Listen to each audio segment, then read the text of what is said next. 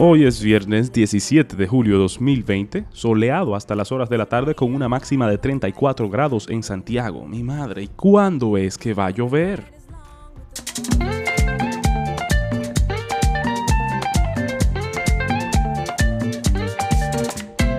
Múltiples inundaciones en el este de China luego de que varias presas se desbordaran causando daños incalculados a la fecha.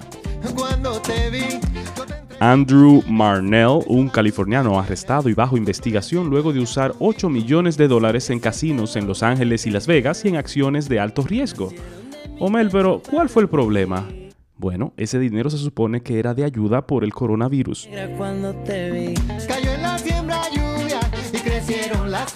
Hoy a las 10 de la mañana es cuando la Cámara de Diputados conocerá la solicitud del estado de emergencia por 45 días pedida por el miércoles por el presidente Danilo Medina. El sector turístico no será cerrado ni tampoco el país lo hará con sus fronteras, aseguró el ministro de la Presidencia Gustavo Montalvo.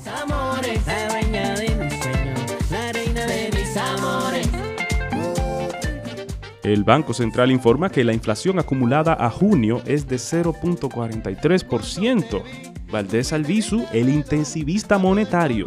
Y yo sigo diciendo que no podemos depender tanto de una sola persona. Cuiden a Héctor, cuiden a Héctor. El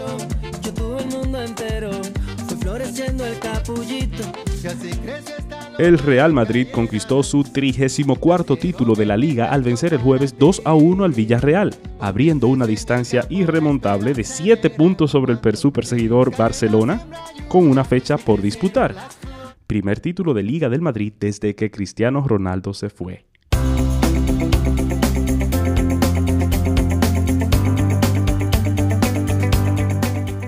¿Cómo puedo orar por el mundo? La Iglesia global y el mundo pueden parecer un par extraño por el cual orar, pero la relación teológica entre ellos indica que difícilmente podemos orar por uno sin orar por el otro. La Iglesia sale del mundo y no es del mundo. Pero a pesar de la diferencia radical que hay entre ellos y de la oposición del mundo al mensaje bíblico, la Iglesia solo puede cumplir su misión en el mundo. El mundo no puede ser salvo independientemente de la Iglesia ya que Dios ha escogido a la Iglesia como su instrumento para proclamar el Evangelio. Nuestras oraciones por la Iglesia, como las que están registradas en la Escritura, deben enfocarse en lo que la Iglesia necesita para desempeñar fielmente su misión. Esto es, conocer al Dios Trino en toda su grandeza y conocer la salvación a través de Jesucristo en toda su gloria y plenitud. Orar por fidelidad en medio de las pruebas, por una proclamación fiel, clara y organizada del Evangelio y por un estilo de vida y una unidad que no perjudiquen el mensaje del Evangelio. Los que no vivimos bajo persecución debemos orar especialmente por aquellos que sufren a causa de su fe. Finalmente, todas estas peticiones están enfocadas en la meta principal de la Iglesia, la gloria del Dios Trino. La misión de la Iglesia y el mundo están entrelazados en la misión que el Cristo resucitado encomendó a la Iglesia. Cuando oramos por el mundo, rogamos que Dios sea glorificado a través de aquellos que actualmente se rehúsan a glorificarle, así como lo hicimos nosotros en otro tiempo. Puesto que el mundo fue creado para la gloria de Dios, podemos orar confiadamente para que Dios reciba la alabanza debida a su nombre a través de todo el mundo. Independientemente de la forma y la intensidad de la oposición del mundo, Dios es rey y nada puede frustrar su plan ni resistirse a su poder. Por último, Oramos por el progreso del Evangelio y por la eliminación de todo lo que obstaculiza que éste sea proclamado con compasión por los perdidos. Y oramos por sabiduría, amor y confianza en el poder del Evangelio mientras testificamos de Cristo al mundo. Cuando oramos según estas pautas bíblicas, estamos orando para que Dios cumpla su promesa a Abraham de que por medio de su simiente, Él bendeciría a toda la tierra. La misión de la Iglesia y el mundo están entrelazados en la misión que el Cristo resucitado, quien tiene todo el poder tanto en el cielo como en la tierra, encomendó a la Iglesia. Oremos para que el Evangelio se extienda rápidamente por medio de su poder y para su gloria.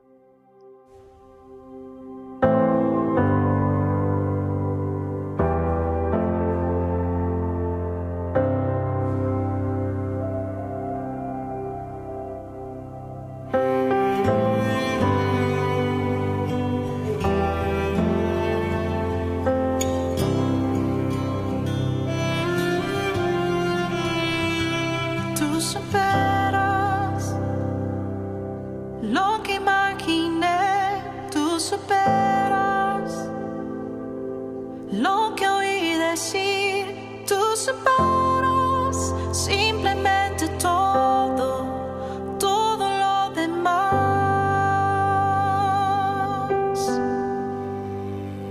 Tú superas el poder y el amor que muchos presumen tener Tú superas lo que puedo ver y más.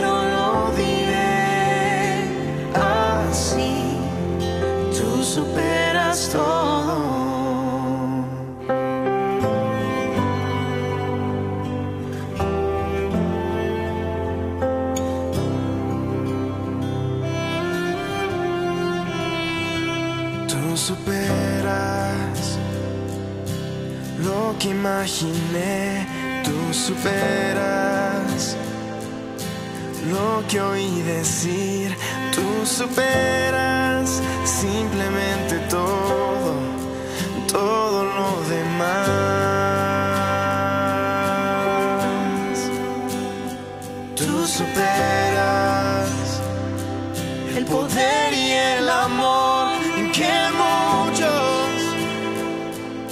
Presumen tener. Tú superas lo que puedo ver y más y más.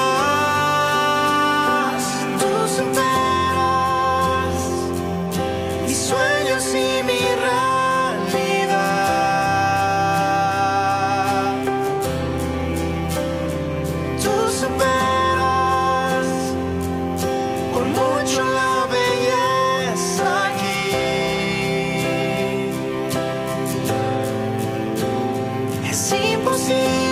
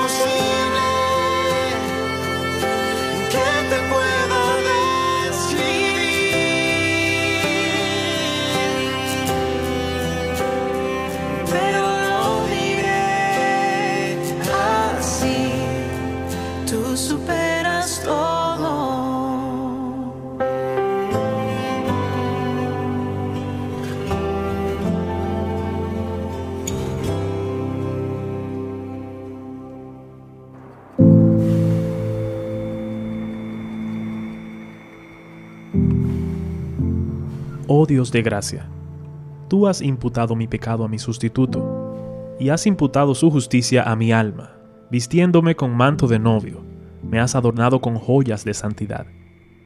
Mas en mi caminar cristiano yo aún me cubro de trapos. Mis mejores oraciones están manchadas con el pecado. Mis lágrimas penitenciales son tan impuras. Mis confesiones de mal agravan mis pecados. Mi recepción del Espíritu es teñida con egoísmo. Yo necesito arrepentirme de mi arrepentimiento. Necesito ser lavado por mis lágrimas. Yo no tengo ropa limpia para cubrir mis pecados, tampoco telar para tejer mi propia justicia. Estoy siempre vestido con ropas sucias. Y por la gracia, siempre estoy recibiendo cambio de vestuario, pues solamente tú justificas siempre al impío.